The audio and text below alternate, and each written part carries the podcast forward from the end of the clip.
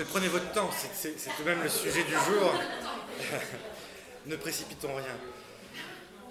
Euh, donc on m'a demandé euh, de parler non seulement de Bergson, mais euh, du temps, qui est la notion la plus centrale chez lui, ce qui rend la chose doublement difficile, d'autant plus que j'en suis maintenant pas éloigné, puisque Bergson continue à, m'habiter, mais je n'ai plus la non pas l'enthousiasme, mais, la même colère éventuellement qui pouvait motiver mes, recherches il, y a 15-20 euh, ans. Donc j'essaie de me replacer peut-être dans euh, l'aujourd'hui d'hier et essayer de, mettre les choses en perspective. Aujourd'hui, Bergson est partout, enfin il est revenu à la mode, euh, le choc a fait son effet, et y compris sur les Bergsoniens eux-mêmes qui s'en sont quelque peu lassés.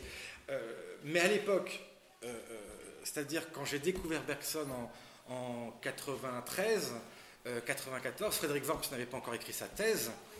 Euh, Bergson était très peu enseigné à la faculté. Euh, et le seul qui le faisait alors était Renaud Barbaras, qui m'avait fait découvrir l'œuvre de Bergson, qui m'avait littéralement enthousiasmé. Et j'avais trouvé injuste la position qu'il tenait au sein même de l'université. Et je me rappelais ce, ce mot de Lévinas alors, quelques années auparavant, dans un entretien, où il disait Il est temps tout de même qu'un jour, Bergson sorte du purgatoire. Bon, alors j'estime désormais qu'il en est sorti. Euh, nous sommes plusieurs désormais à, le lire euh, et à continuer son œuvre, donc je n'ai plus la même colère. Euh,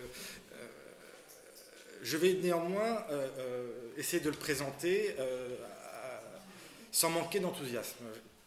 Dites-moi. En tout cas, je m'arrêterai et, les questions pourront éventuellement me, relancer et raviver euh, la flamme. Euh, pour le dire d'un mot, euh, Bergson, c'est, et je pèse mes mots, celui qui a introduit la notion de temps dans la philosophie. Le premier, on l'oublie, parce qu'aujourd'hui, il n'y a peut-être pas un seul ouvrage de philosophie qui n'ait pas son chapitre consacré à la question du temps. Merleau-Ponty, Sartre, et j'ajouterais même Heidegger ou Searle. Ça veut dire que Husserl et Heidegger ont pris le pas euh, sur Bergson, et on ignore combien il avait été lu par l'un et l'autre. Alors, Heidegger le dit, euh, en 1920, dans les lettres euh, qu'il écrivait à sa femme, alors, on peut mentir à sa femme, mais quand il s'agit de philosophie, j'aurais plus tendance à, le croire en cette matière. Et il disait qu'il dévorait l'œuvre de Bergson, euh, qui, sur bien des points, avait déjà dépassé Husserl. Euh, et l'influence de Bergson est nette, euh, et reconnue par Heidegger, en tout cas en ce temps-là. Après, elle a été quelque peu effacée, c'est le moins de le dire. Et ensuite, si Husserl en parle peu, bah, Heidegger a parlé pour lui, puisque dans son cours sur le temps de 1925, il dit combien l'œuvre de Bergson a été influente quant à la question du temps chez Husserl.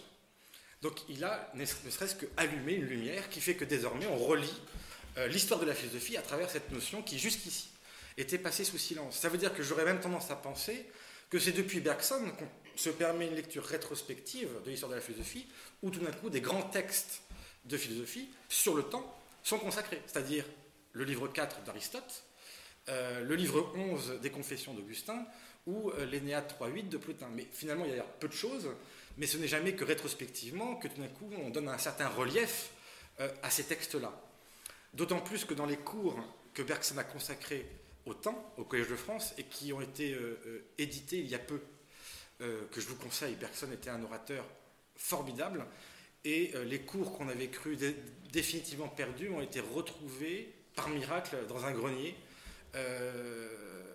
dans les années 2000 c'est plus qu'intéressant, euh, c'est à lire. Euh, Histoire de l'idée de temps, c'est un cours qu'il donnait, donc c'était au moment de la gloire de Bergson, 1902-1903, l'histoire de l'idée de temps, et qu'on retrouve euh, intégralement repris à la lettre près. Et on le doit à Peggy. C'est-à-dire qu'en ce moment, chaque année sort un cours de Bergson sur ses propres affaires, et on le doit à Peggy, puisque Peggy un, un auditeur assidu. Il disait que c'était chaque vendredi à 3h45 la meilleure heure employée de sa semaine que d'aller suivre Bergson. Et quand il n'y allait pas, il y a envoyé ni plus ni moins que les frères Corcos, qui étaient les sténographes officiels du Parti Socialiste, qui prenait donc à la lettre le moindre mot de Bergson. Donc c'est l'équivalent d'un enregistrement sonore. c'est magnifique, et c'est sorti de nulle part, hors du temps. On a, on, a, en quelque sorte court-circuiter ici la loi inexorable du temps, euh, grâce à ce texte donc, que je vous recommande. N'achetez pas mon livre, mais celui-ci d'abord. Euh, donc, on y voit aussi, cette fois-ci, une manière de lire Bergson, de lire pardon, l'histoire du temps, c'est ce qu'il va faire, l'histoire de la métaphysique, à travers le temps. Et vous apercevrez, lorsque vous lisez euh, ce cours, qu'il n'évoque pas le livre 4 de la physique d'Aristote, qu'il n'évoque pas le livre 11 des Confessions d'Augustin, euh, il dit qu'en quelque sorte, c'est le poids obscur euh, euh, de la plupart des, philosophies du passé, et que la seule manière vraiment de savoir ce qu'un auteur a pensé du temps, ce n'est pas ce qu'il en dit, mais ce qu'il en fait. Et donc il va s'intéresser chez Platon, chez Aristote, chez Descartes, sur simplement la manière dont ils se servent de la notion du temps. et qui nous dit beaucoup plus sur ce qu'il en pensait que le peu qu'ils en disent. Donc, là-dessus, euh, il faut savoir que tous ces cours ont ensuite été ramassés euh, dans le chapitre 4 de l'évolution créatrice, où, en quelque sorte, lui-même se pose sur l'échiquier philosophique, où je suis, entre Descartes, euh, Platon, Aristote. C'est là, en quelque sorte, que lui-même se situe. et, je vais commencer ainsi, c'est qu'il s'est reconnu malgré tout trois précurseurs. tous ont échoué, tous sont des philosophes à système, tous se sont installés dans un cadre éternitaire. On a toujours pensé, si je puis dire, la philosophie subspécié eternitati, euh, pour parodier Spinoza, il s'agissait désormais de penser en durée, dans la durée, dans le temps. Et il se donnait trois précurseurs euh, qui échappaient euh, en quelque sorte à ce verdict lourd, à savoir Spencer, philosophe anglais évolutionniste du XIXe siècle, René Descartes et Kant tout à fait étonnant, puisque euh, euh, très souvent, on a considéré Bergson comme étant un anti-cartésien et comme un anti-kantien. Et lui-même dit non, non, je me reconnais en eux, je me reconnais en Descartes, je me reconnais en Kant. Alors, un certain kantisme, nous sommes d'accord, et un certain cartésianisme. Euh, et on verra la manière dont il interprète chacun de ses auteurs. Mais d'une certaine manière, c'est la présentation que j'aimerais faire Bergson, puisqu'on ne peut pas présenter le temps et, sa conception sans présenter aussi l'homme qui lui est indissociable. Donc il y a trois auteurs. Et ce qui m'a intrigué à mesure, je m'en suis aperçu vraiment beaucoup plus tard. Mais on a affaire en quelque sorte à une manière de parfaitement illustrer la philosophie européenne, c'est-à-dire les trois traditions qui s'entrelacent. Spencer est anglais, Descartes est français, Kant est allemand. Et euh, d'une certaine manière, dans cette manière de, se retrouver dans ses précurseurs, c'est euh, se dire qu'il est, à, la confluence de trois héritages. Euh, anglais, français euh, et allemand. Et d'une certaine manière, avec Deleuze en tête et la géophilosophie telle qu'il est, développée dans Qu'est-ce que la philosophie? Voilà, j'y voyais euh, une parfaite manière de, de, faire de la philosophie et de discuter entre traditions. Donc je dirais, si je devais résumer d'un mot maintenant, mais vraiment avec le recul euh, que j'ai aujourd'hui, en tout cas même par rapport à mon propre travail, je dirais que Bergson, c'est Descartes, en cartésien, qui a lu la critique de la raison pure, au temps de Spencer, c'est-à-dire au temps de l'évolutionnisme de Spencer. Et là, vous avez euh, Bergson, euh, euh, qui en est le fruit. Donc, je vais faire ces étapes-là, je ne pense pas avoir le temps. Je, je, parlerai rapidement de Spencer parce que ça a été son premier amour. je poursuivrai avec Descartes et probablement que Kant passera à la trappe, mais on pourra toujours y revenir avec les questions et, avec vos questions sinon. Je commence par Spencer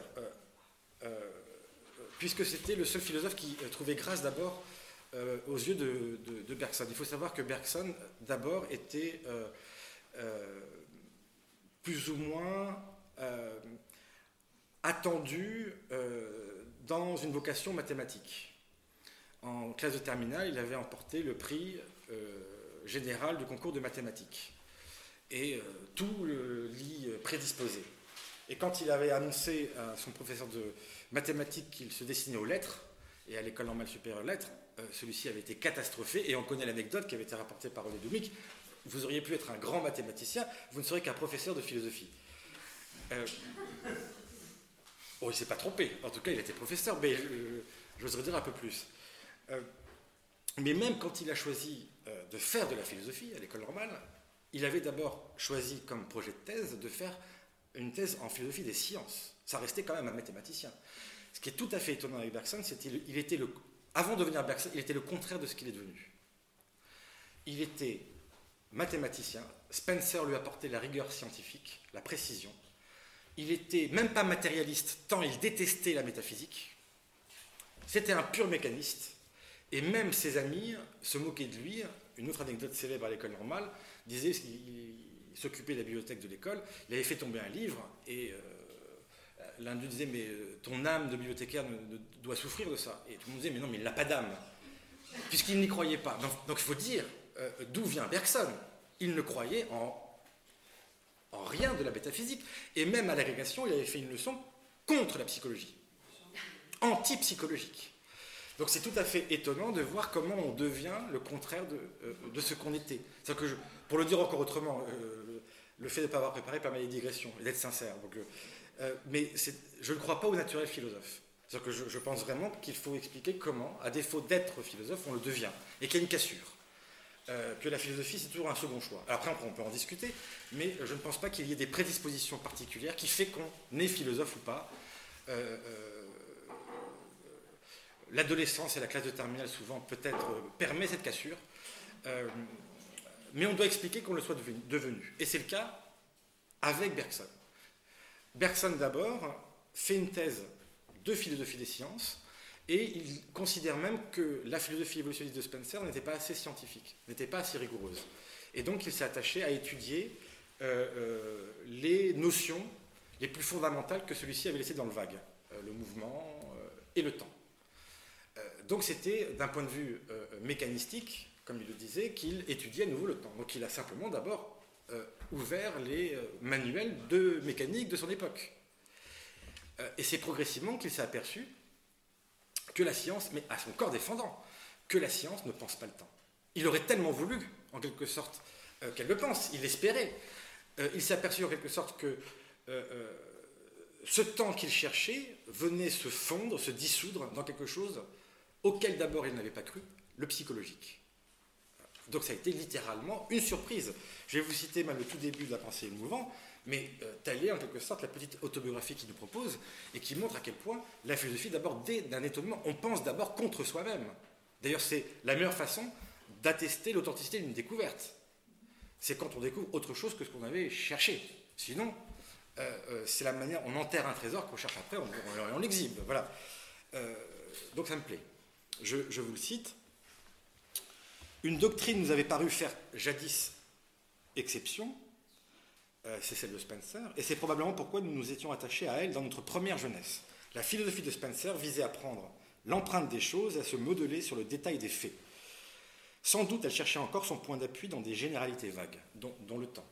Nous sentions bien la faiblesse des premiers principes. Il n'était pas assez scientifique pour lui.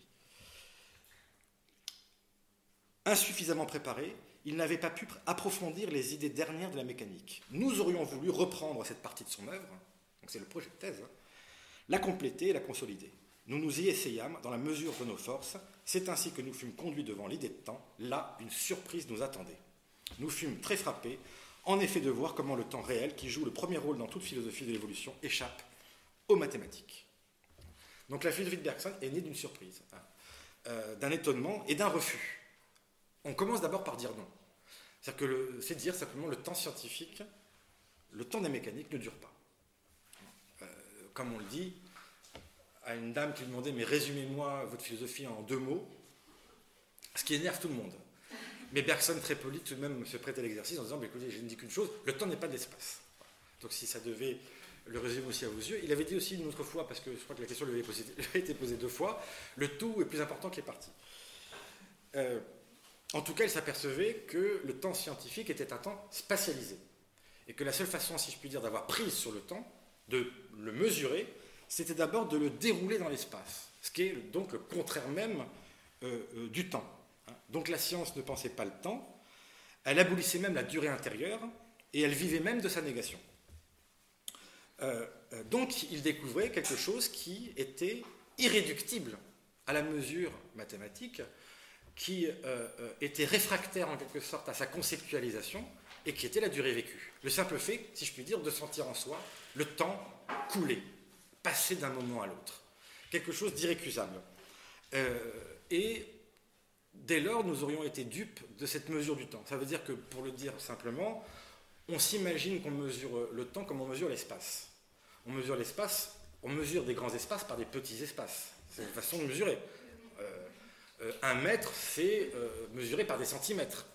Et donc, évidemment, on a tendance à penser qu'on mesure le temps, l'heure par exemple, par des petites quantités de temps, par des minutes. mais ça, c'est du trucage.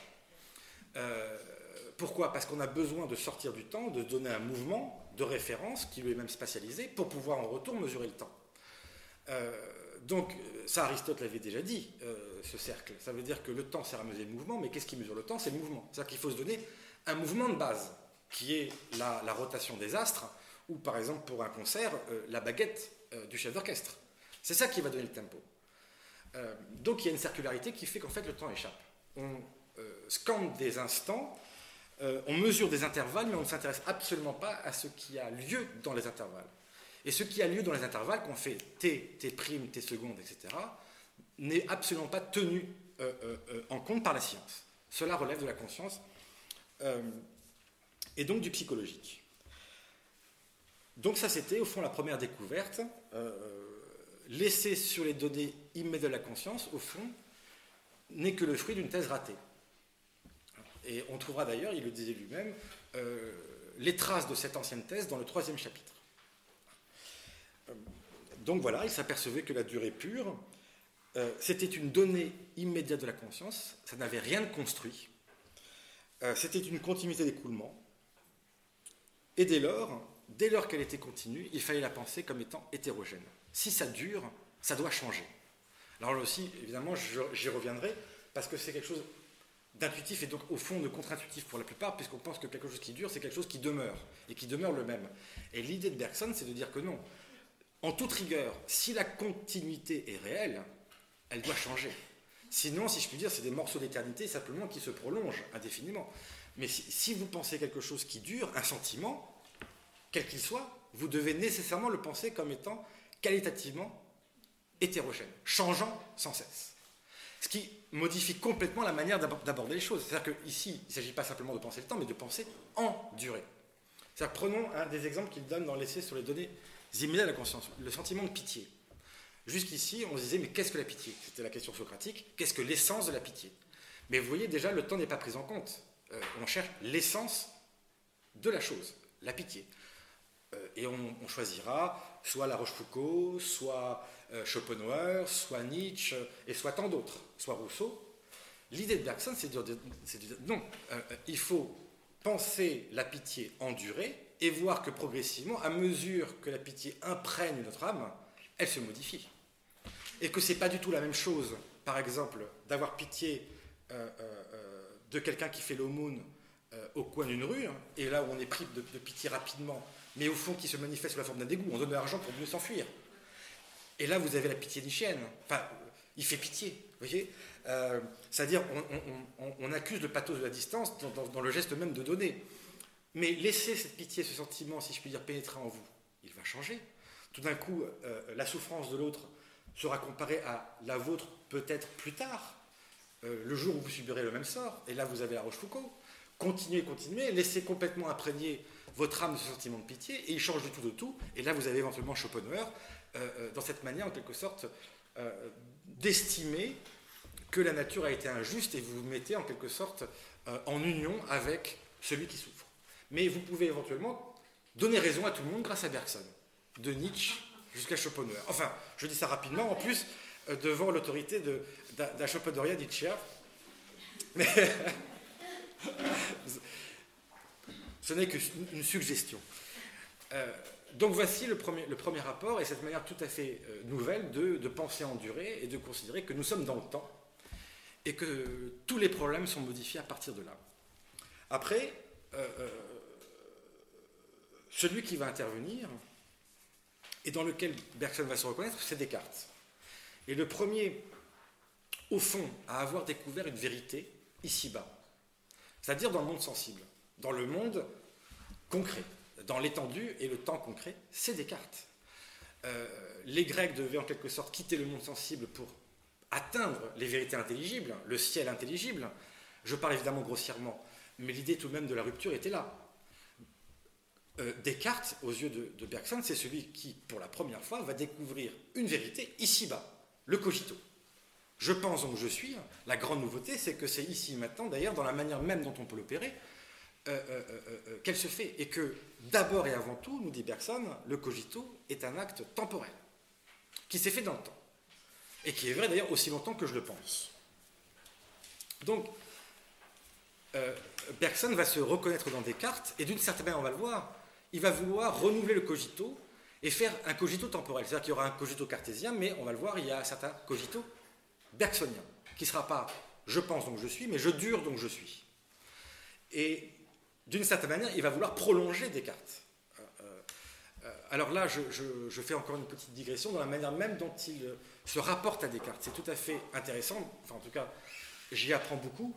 C'est que Bergson ne voit pas Descartes comme étant euh, le fondateur de la philosophie moderne, euh, comme euh, Hegel, Heidegger ou tant d'autres qui y voient celui qui a fait venir la subjectivité et qui l'a mise au centre.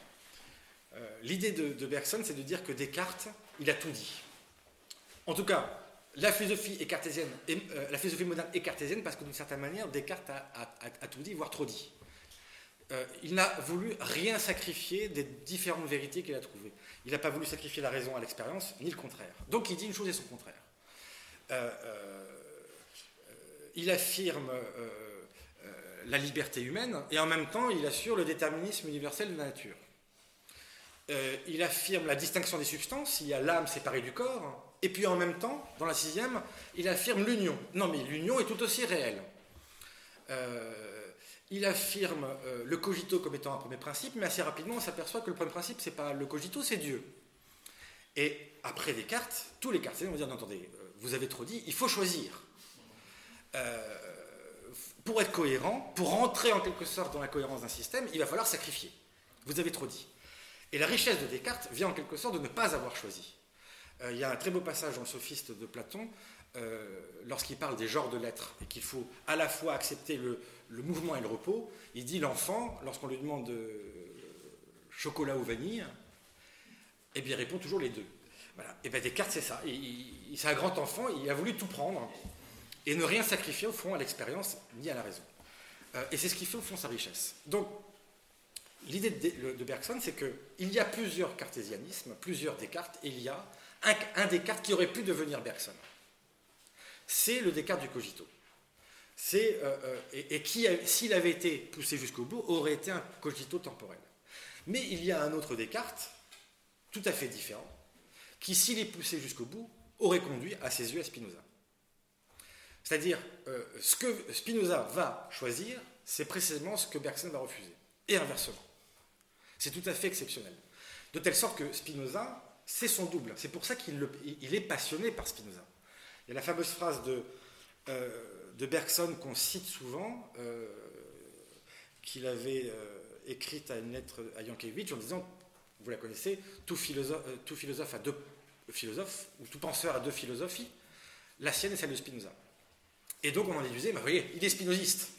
Et donc moi, quand j'ai commencé à, étudier Bergson, je, le croyais spinoziste. Deleuze nous disait qu'il était spinoziste, et ça a été un, un temps fort long avant de m'apercevoir que non, on peut aimer ses ennemis. Enfin, je veux dire que l'adversaire est très grand, il n'y a pas besoin de le diminuer, pour le dépasser. Et d'une certaine manière, voilà, on avait affaire à un, système cartésien euh, dans la figure de Spinoza, où Spinoza allait prolonger en son sens, euh, comme Bergson allait prolonger dans l'autre sens. donc, voici pour Descartes. Alors, maintenant, je m'explique dans la manière dont il a pensé un cogito qui dure.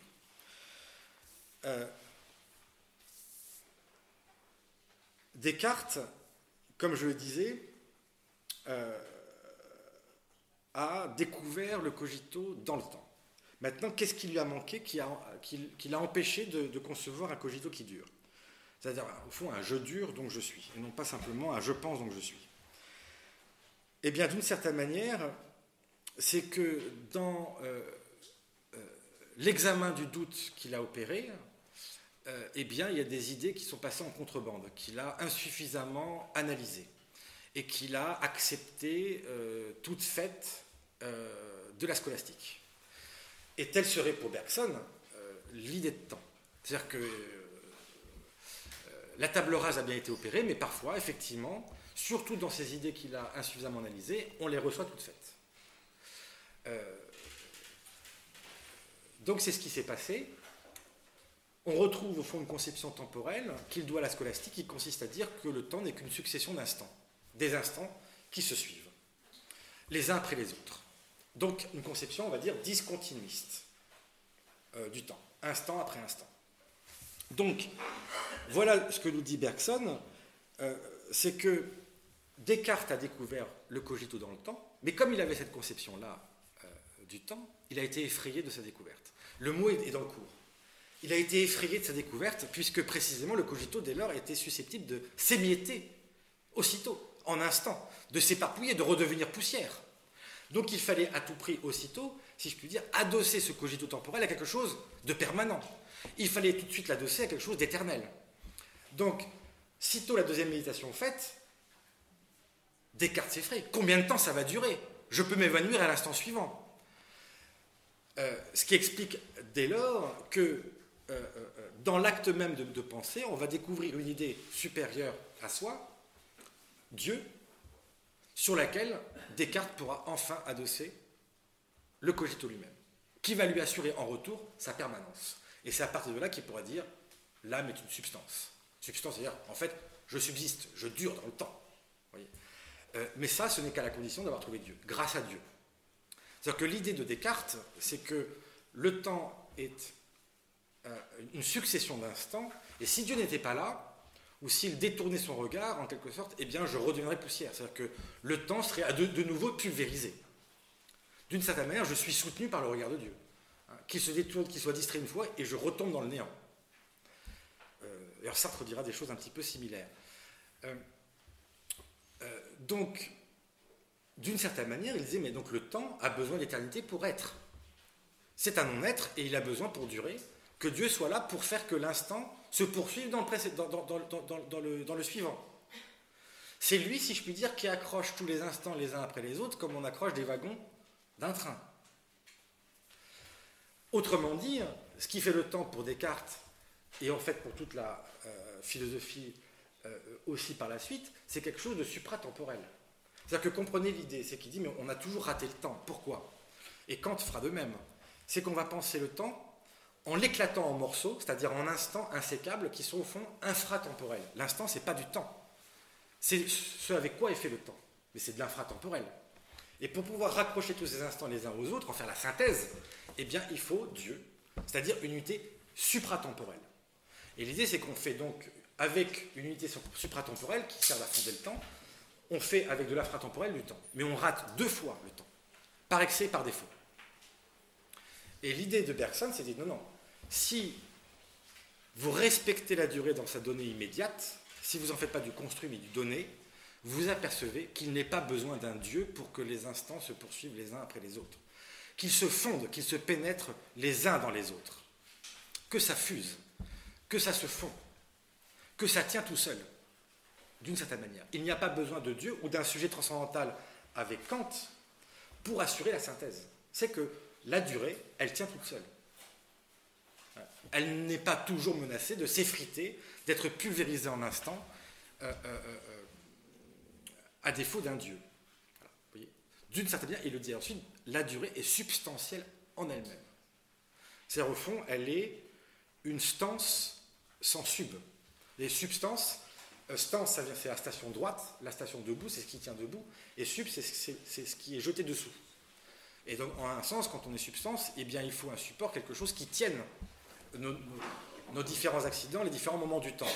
Et bien, d'une certaine manière, il n'y a pas besoin que quelque chose soit sous nous, comme Dieu, qui vient nous supporter dans l'existence. La durée, ça tient. N'ayez pas peur, euh, dirait euh, Bergson. Euh, la durée a une certaine consistance en elle-même. Et donc en cela, il se disait, mais si Descartes avait examiné avec beaucoup plus d'attention l'idée de temps, il se serait aperçu que les durées, la durée, c'était un sentiment continu, hein, où les moments fusionnent, où il n'est pas besoin d'accrocher les wagons parce qu'il n'y a pas de wagons, d'une certaine manière, parce que la synthèse, elle est immanente. Hein, elle se fait dans le temps. Euh, et s'il s'était aperçu de ça, et vous voyez comment on rejoint Bergson, eh bien, il n'y aurait pas eu de création continue. Vous savez, la théorie de Descartes, c'est la théorie de la création continue. Ça veut dire qu'à partir du moment où les instants sont discontinus, que le monde meurt pour euh, euh, renaître à chaque instant, évidemment, il a besoin d'un Dieu pour pouvoir réitérer son geste. Autrement dit, pour Descartes, l'acte de création ne fait qu'un avec l'acte de conservation. Euh, conserver pour Descartes, c'est tout un avec l'acte de créer, puisque je recrée le monde à chaque instant. Je m'épuise à, recréer le monde. Autrement dit, chez Descartes, l'acte de création s'épuise dans l'acte de conservation. Mais sitôt que la durée se prolonge d'elle-même, alors justement, durer, ce n'est plus demeurer. Vous changez complètement la manière de penser la durée. Durer, ce n'est pas demeurer, ce n'est pas le fait que le monde demeure et soit recréé à chaque instant. Durer devient changer. Si vraiment le monde continue, alors il change, il se crée de lui-même. Il est sans cesse nouveau. Et vous avez l'imprévisible nouveauté dont parle Bergson, dont parlera Bergson dans l'évolution créatrice. Et là, il a, ce mot magnifique, et c'est ainsi qu'on passe de la création continuée à la création continue. Et donc, en cela, Bergson a voulu se faire euh, le digne héritier euh, euh, de, Descartes. Il y a même un passage dans le Congrès Descartes, je trouve ça formidable, où il dit, mais en gros, hein, si Descartes renaissait aujourd'hui, il serait très à l'aise dans une pensée comme la mienne. Ce qui est assez fou, puisque c'est de dire, dans un sens, voilà, qu'aujourd'hui, Descartes penserait comme moi. Un cogito qui dure. Alors je ne sais pas combien de temps je...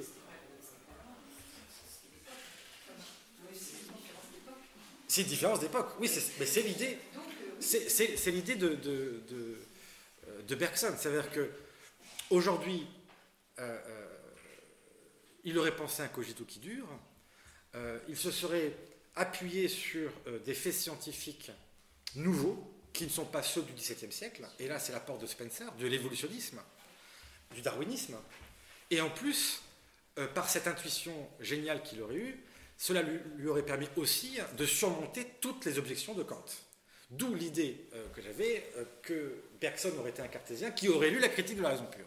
Ça veut dire qu'après, et c'est absolument génial, c'est qu'il avait tout le temps en fait la critique de la raison pure ouvert euh, euh, avec lui, et il va s'apercevoir que le cogito cartésien, certes tel qu'il est, est critiqué, dépassé par Kant, mais sitôt qu'on lui restitue ces données immédiates, et eh bien dès lors, il pourra surmonter les paralogismes de la raison pure, il pourra surmonter les antinomies de la raison pure, etc.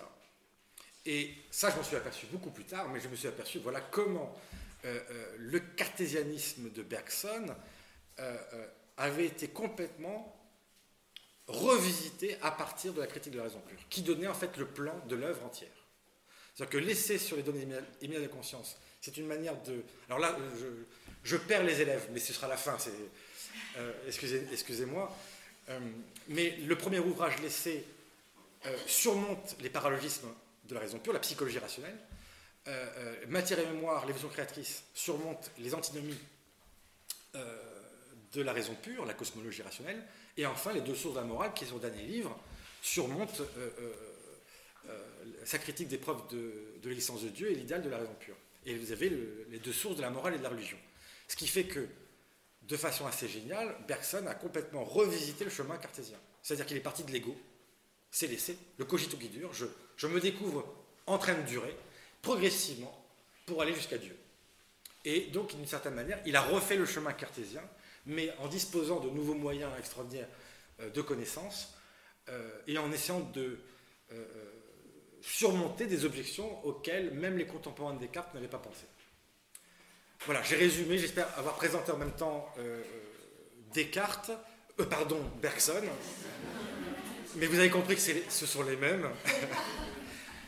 Euh, euh, donc je suis ouvert aux questions. Et à, part les questions qu'on se pose aujourd'hui sur le temps, sur plein de choses comme ça, pourquoi il a été si, oublié Bergson Qu'est-ce qui s'est passé pour qu'il y ait eu un trou comme ça? Ah oui, oui, mais oui. Donc vous me reprochez, euh, vous reprochez à mon intervention d'avoir été assez intemporel. un peu plus d'ancrage. pourquoi il a été aussi délaissé? Alors ça c'est il y a plusieurs explications. je vais en donner deux. Enfin, deux qui se complètent. La première, c'est qu'après qu'un philosophe ait connu grande gloire, le plus souvent, il connaît un désaveu. Sartre, aujourd'hui, on en a parlé ce matin, connaît le même sort et on peut lui espérer, si je puis dire, un jour qu'il sorte du purgatoire euh, à son tour. Mais c'est le revers de la pièce. Quand on doit beaucoup à quelqu'un, euh, je, suis persuadé que euh, la philosophie française en particulier, mais même allemande, la réception en Allemagne est beaucoup plus importante et insoupçonnée de Bergson. Je veux dire, Max Scheller a, traduit, a, permis que Matière et Mémoire se traduise dès 1908. Et, Bergson était considérablement lu en Allemagne. En tout cas, voilà, il a été considérablement négligé. Parce que quand on doit trop à quelqu'un, on lui doit gratitude. C'est très dur, même en philosophie, euh, d'avoir de la gratitude. Et vous savez que la meilleure façon de tuer la créance, en tout cas de ne plus. Euh, bah, c'est tuer le créancier. Bon. Euh, et c'est ce qu'on fait. Voilà, quand on a une dette et la garde de quelqu'un, bah, on tue celui à qui on le doit, et ça va très bien. Et c'est ce qui s'est passé avec Bergson. Bon. même Sartre a tué Bergson. Sartre le dit, hein, il dit ma, ma, vocation en philosophie, je la dois à Bergson. Quand j'étais en classe d'Hippocrate, j'ai lui laissé sur les données des de la conscience, et il dit c'était la vérité qui était tombée euh, du ciel, et sur la copie, je n'ai fait que recopier Bergson, puisqu'il avait si bien dit. Bon, résultat, il avait une mauvaise note, mais il est resté bergsonien jusqu'à un, certain, un certain temps. Euh, mais pour le renier complètement. Mais c'est normal, mais ça, c'est, l'ingratitude naturelle, mais, on, l'est tous. Et, ça revient par la suite. Euh, donc ça, c'est la première raison, on va dire, psychologique. Et la seconde, c'est, je ne sais pas, c'est les, les oscillations d'horloge du, euh, du temps. C'est qu'il y a eu une, phase euh, euh, ancrée sur la question du sujet, et puis après-guerre, ça a été comme un coup près qui a vraiment relégué au passé, comme vieillotte, tout ce qui avait été fait avant la guerre, pour faire place au structuralisme, et à des pensées tout à fait neuves. Mais je veux dire, des événements comme la guerre, dit, quand on a connu un événement comme celui-ci, voilà, euh, les, pensées qui les ont précédées ne, peuvent pas être à la hauteur. Enfin, voilà, c'est la manière dont je pourrais répondre. On pourrait te poser la question autrement. Qu'est-ce qui justifie le renouveau actuel C'est excellent, oui. C'est ça qui est le plus troublant, peut-être le plus phénoménal. Mm. Euh, est-ce que tu peux nous en dire quelque chose D'après toi, oui, mais tu fais partie de ce renouveau toi-même. Bah oui, tu, as, contribué. Euh, en tout cas, oui, j'ai contribué. Alors, est-ce que, tu sens que c'est un effet générationnel uniquement, ou bien est-ce que c'est lié à des problématiques qui ont émergé euh, et dont, justement, personne offre des clés euh, pour les déployer davantage? Est-ce que tu penses que c'est ça? Alors, c'est vrai, c'est une vraie question. il y a plusieurs solutions possibles, réponses. D'abord, une affaire institutionnelle, euh, je réponds à Lévinas, il fallait sortir du purgatoire. Il y a aussi une question de justice. Euh, enfin, personnellement, quand on voit quelque chose qui est grand dans une philosophie qui est injustement considérée, euh, je suis sûr que ça suscite chez un certain nombre d'étudiants le devoir quand même de, d'en, rendre compte. En tout cas, ça a été un moteurs. C'est pour ça que j'aime bien les philosophes qu'on méprise. On, m'a dit du mal de Peggy, donc je travaillais sur Peggy, on m'a dit du mal de Ricoeur, je travaille sur Ricoeur, sur Sartre, ça me va très bien. Euh, donc mais ça, c'est ma raison personnelle. C'est injuste. Et Heidegger, euh, à l'époque, était, pour parodier Sartre, l'horizon indépassable de la philosophie. C'est-à-dire que tous mes maîtres étaient heideggeriens et, ont tous pensé sous le sceau de la fin de la métaphysique. donc là, c'est une des réponses possibles. Euh, tous avaient entériné l'acte de décès de la métaphysique. Et il fallait penser un après. Ce qui est tout à fait étonnant avec ma génération, encore que la définition même du terme soit complètement éclatée et que chacun l'entende à sa manière, mais il y a une nouvelle manière, euh, débridée même, de faire de la métaphysique. Euh, et, en euh, comme ailleurs.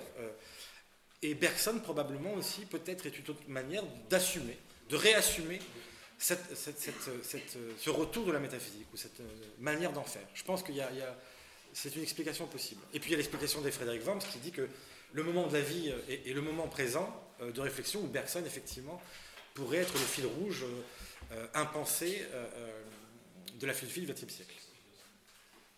Oui de de voilà, je pensais que tu Ben, je me souviens de mon prof de philo, mais ça pour canarder euh, Bergson. Et c'était quand même le pamphlet, bon, je cherche le titre depuis tout à l'heure. Non, non, une parade philosophique. Voilà, et qui, est quand même, qui a quand même baigné toute une génération. Ça, c'était donc l'opposition marxiste. Mais alors, en fait, c'était. Donc, c'était- je, je, je voulais savoir où tu la casais. Alors- Et j'ai- J'ajoute un. J'organise à ma question. Euh, et Deleuze dans tout ça. Ah oui, oui, oui. Non, mais juste. Non, non, mais c'est vrai. Alors, je vais y répondre. Avant même l'image hein, euh, je dire avant même le, le Deleuze, euh, de la philosophie. Et voilà, donc euh, c'était Ah oui, oui. Le, mar- le marxisme contre Bergson. Alors, je vais répondre d'une certaine manière. Oui, j'ai j'ai pas voulu dire parce que j'aime pas dire du mal euh, ou de donner des, des, des, des- verges pour battre Bergson, alors j'essaie de le.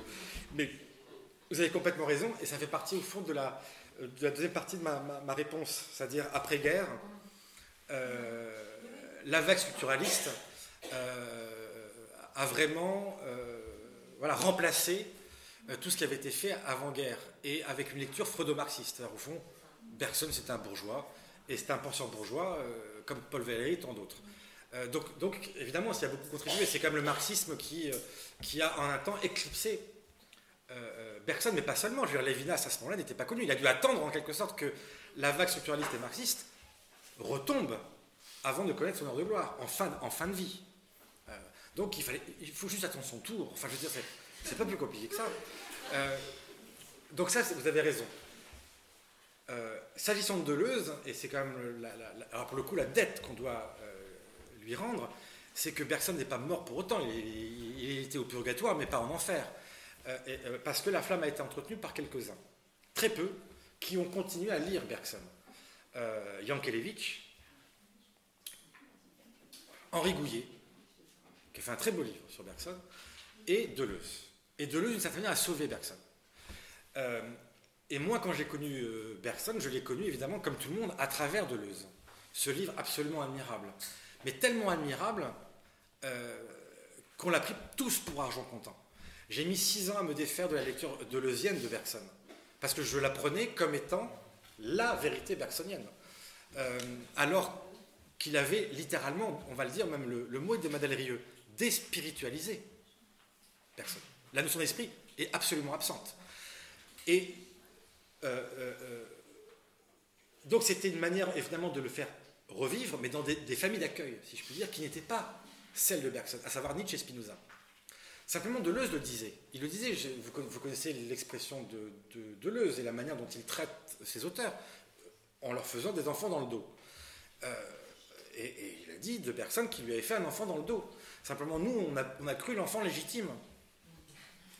Euh, ce qu'il n'était pas. Et donc on a mis beaucoup de temps avant de s'en défaire et de s'apercevoir quand même du caractère un peu hybride. Euh, et j'ai été longtemps trompé. Enfin, moi, le Deleuze m'a tellement fasciné voilà, que j'ai mis vraiment du temps avant de me défaire de cette première lecture. Et de voir justement en Bergson un cartésien. Alors même qu'il était considéré comme étant un anti-cartésien. Alors que ce que je vous dis, alors on peut discuter, mais une fois que la chose est dite, c'est l'évidence. Je veux dire qu'il y a, les, textes sont là pour, euh, l'appuyer. Euh, donc voilà, Deleuze a fait, euh, a eu un, a été un apport considérable. Oui? Oui, d'abord merci Camille pour cet exposé excellent. Moi je, suis un peu je ne sais pas trop quoi penser de purgatoire et de génération. Je donnerai un exemple.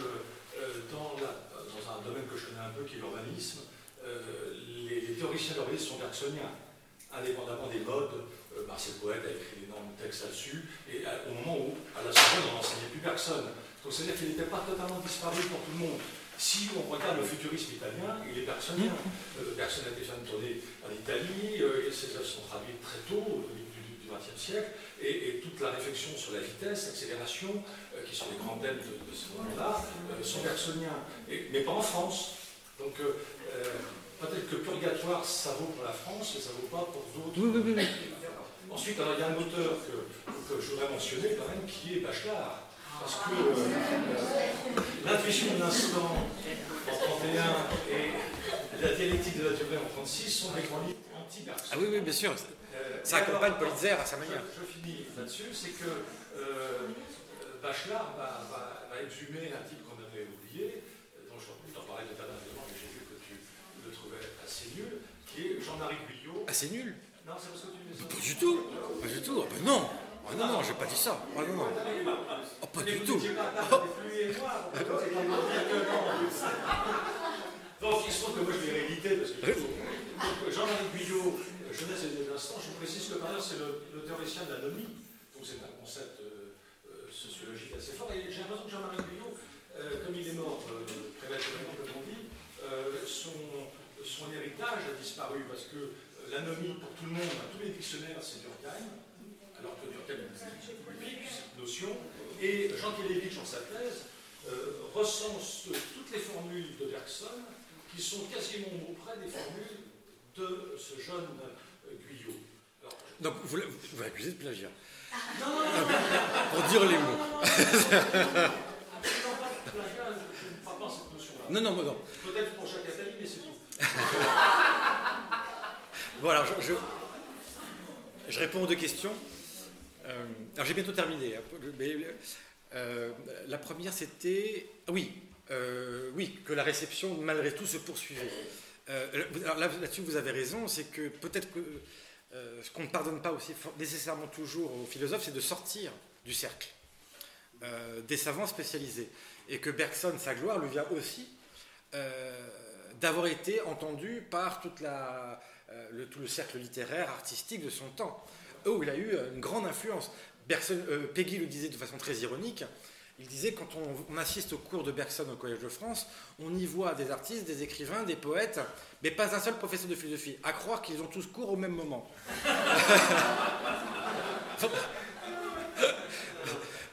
Donc là, je vous donne absolument raison.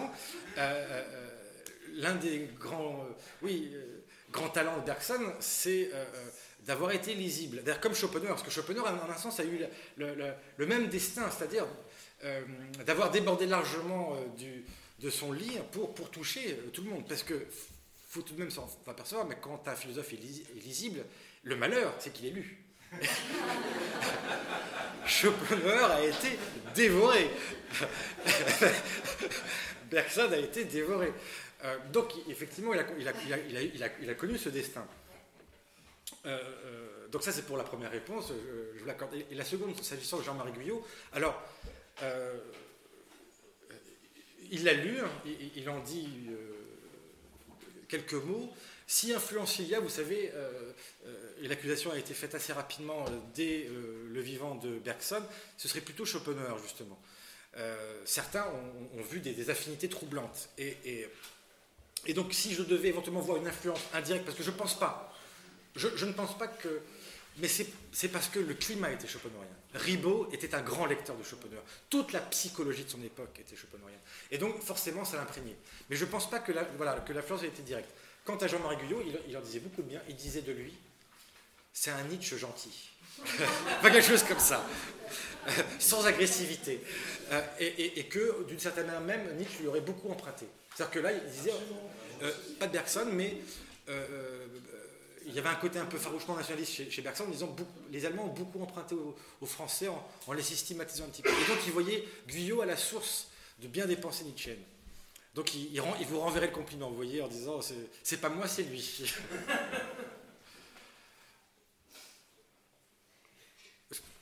Je ne sais pas si c'est le dernier mot. Alors Bachelard. Gaston. Gaston. Alors ça, ça, a participé aussi au rejet, à la critique, mais qui était beaucoup moins virulente que celle de Politzer, qui, à mon avis, a un effet beaucoup plus délétère. D'autant plus que Bergson lui concédait beaucoup des critiques. C'est-à-dire qu'il considérait que ça ne l'atteignait pas, que c'était juste et que ça pouvait parfaitement s'intégrer euh, à ses propres considérations. Que cette discontinuité-là n'était pas incompatible avec cette continuité de fond euh, qu'il pouvait envisager. Euh, donc, dans une lettre ou deux, il, était, voilà, il, était plutôt favorable à la critique de Bachelard. Il la considérait pas en, euh, aussi dangereuse euh, pour sa philosophie. Euh, L'idée de Bergson, c'est simplement que cette durée qui, est nôtre, il suffit qu'il y ait quelque chose en nous qui dure tout le temps depuis notre naissance. Sinon, les mois parasites, les, petits mois qui viennent s'ajouter, qui ont un début, une fin, euh, vous entrez dans la salle et vous en sortez, il y aura un petit mois, il y aura une petite durée qui, évidemment, euh, sera un petit tout. Euh, ce que dit Bergson, c'est simplement qu'il doit y avoir, parmi tous ces mois parasites, parce que nous sommes plusieurs, toujours, malgré tout quelque chose euh, dans les obscurités de la conscience qui perdure, qui dure. et qui fait que euh, nous sommes toujours le même, entre guillemets, depuis notre naissance. Sinon, ce ne serait pas possible. Mais voilà, donc, pour lui, ce serait, ce serait un débat, mais intérieur au bergsonisme, d'une certaine manière. D'ailleurs, il faudrait apprendre à lire les deux en même temps, parce que... Absolument. Oui, parce que ce que, ce, ce que Bachelard apporte, c'est la notion de rythme, en fait, qu'il met en avant mais, cette notion apparaît déjà chez, Bergson. Mm. Donc en fait, il y a juste une sorte d'accentuation qu'il fait à partir de quelque chose que Bergson n'a pas déployé euh, pour elle-même, mais, euh, mais lorsque Bachelard parle de rythme analyse, en fait, euh, c'est ce que Bergson fait d'ailleurs depuis le départ, mais, mais sans l'appeler comme tel. Mm. Et donc, il injecte un peu de discontinuité dans la continuité, mais, mais, mais, la durée, elle, est elle est elle-même rythmée. Elle est elle-même rythmée, absolument. Et, je pense qu'il faut les lire ensemble. Euh, j'aime Bachelard euh, également. Euh, que Bachelard, sur le rythme, nourrit toute sa pensée de tous les ouvrages qui sortent entre 1900 et 1908, en gros, sur la, musique et sur la poésie. Je pense à Robert de Souza, je pense à Gustave Kahn, tous ces gens-là, qui, sont cités par, par Bachelard. Et Bachelard reçoit en 1930 un manuscrit qui lui vient de Rio, de Pineros dos Santos, qui s'appelle La rythme-analyse. Et il lui emprunte ce, terme-là en pensant, comme ça vient de Rio, que c'est un Brésilien. Or, maintenant, on a une biographie de Pineros dos Santos, c'est un Portugais. Hmm. Il est parti au Brésil se réfugier. Donc, c'est un peu différent. Mais euh, il lui emprunte cette idée-là qui colle avec ce que plus tard il apprend la topo-analyse. C'est-à-dire que du coup, il pensera qu'on ne peut imaginer euh, tout ancrage territorial que par rapport à une rythmique. Et le mot magique chez Bachelard, c'est vibration. C'est un terme fondamental chez lui euh, dans, tous ses textes, surtout les derniers. Et là, là il s'éloigne vraiment de personne, mais ce n'est pas son problème. Hein, pas Bien sûr. Et on pourrait dire de, même de Yankéevitch, qui s'est réclamé de Bergson et qui a mis l'accent sur d'ailleurs des, sentiments que Bergson n'avait jamais traités. Euh, l'ennui, la nostalgie, euh, toutes ces choses-là d'ailleurs qui était complètement étranger à Bergson. Bergson disait On m'a parlé de l'ennui, mais je ne sais pas ce que c'est. Je, ne l'ai jamais connu.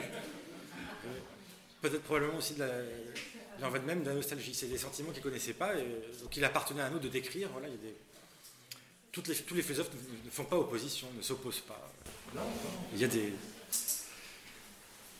convergences. Oui. Justement, par rapport à la notion du temps pour notre époque, effectivement, il y a le doux parce qu'il y a le virtuel qui va vite et puis le réel.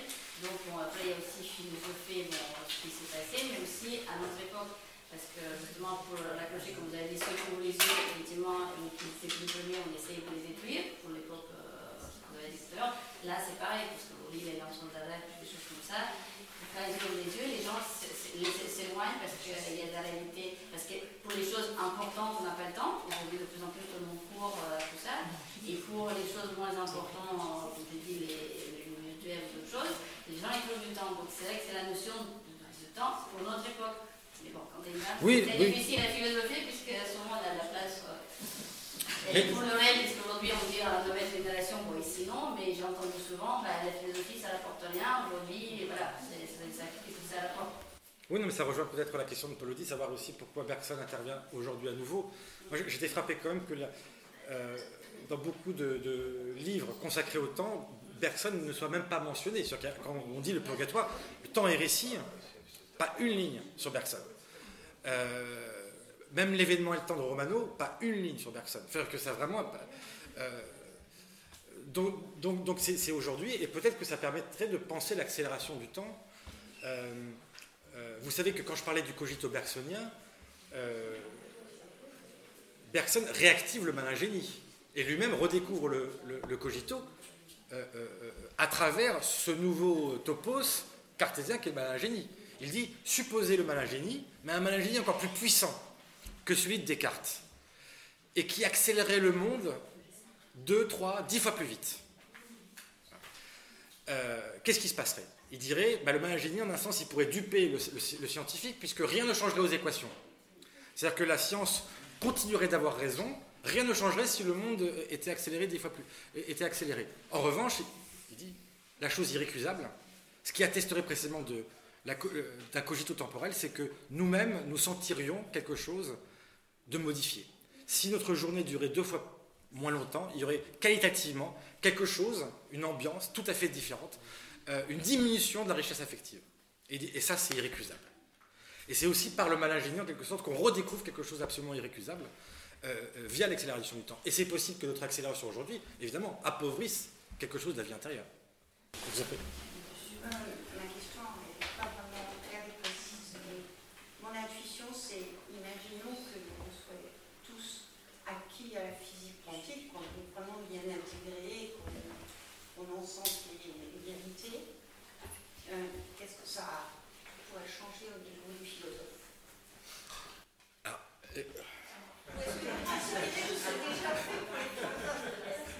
je veux qu'il il est moins 2. Ça s'est joué à pas grand chose. ça s'est joué à pas grand chose pour que vous ne posiez pas la question. Euh,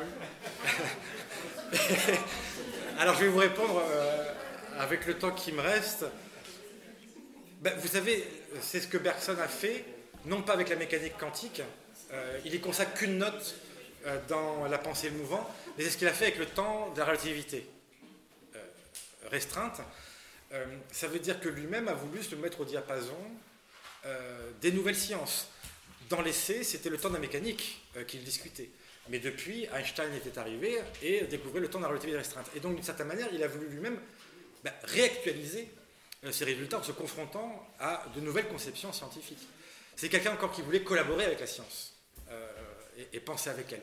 Il y a une très belle phrase, et je le pense toujours, c'est que les philosophes ont ce mauvais goût de vouloir toujours avoir le dernier mot. et que personne n'advienne après eux.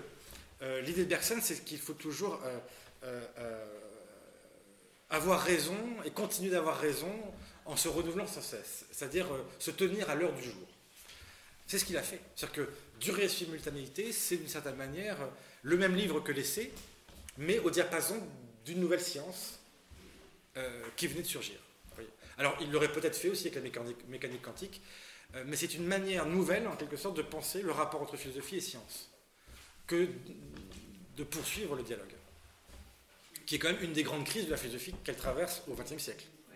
Où Searle l'a pensé à sa manière, mais la crise des sciences européennes, évidemment, euh, c'est une question que beaucoup de philosophes se sont posées au même moment, pour y répondre différemment. Merci à vous.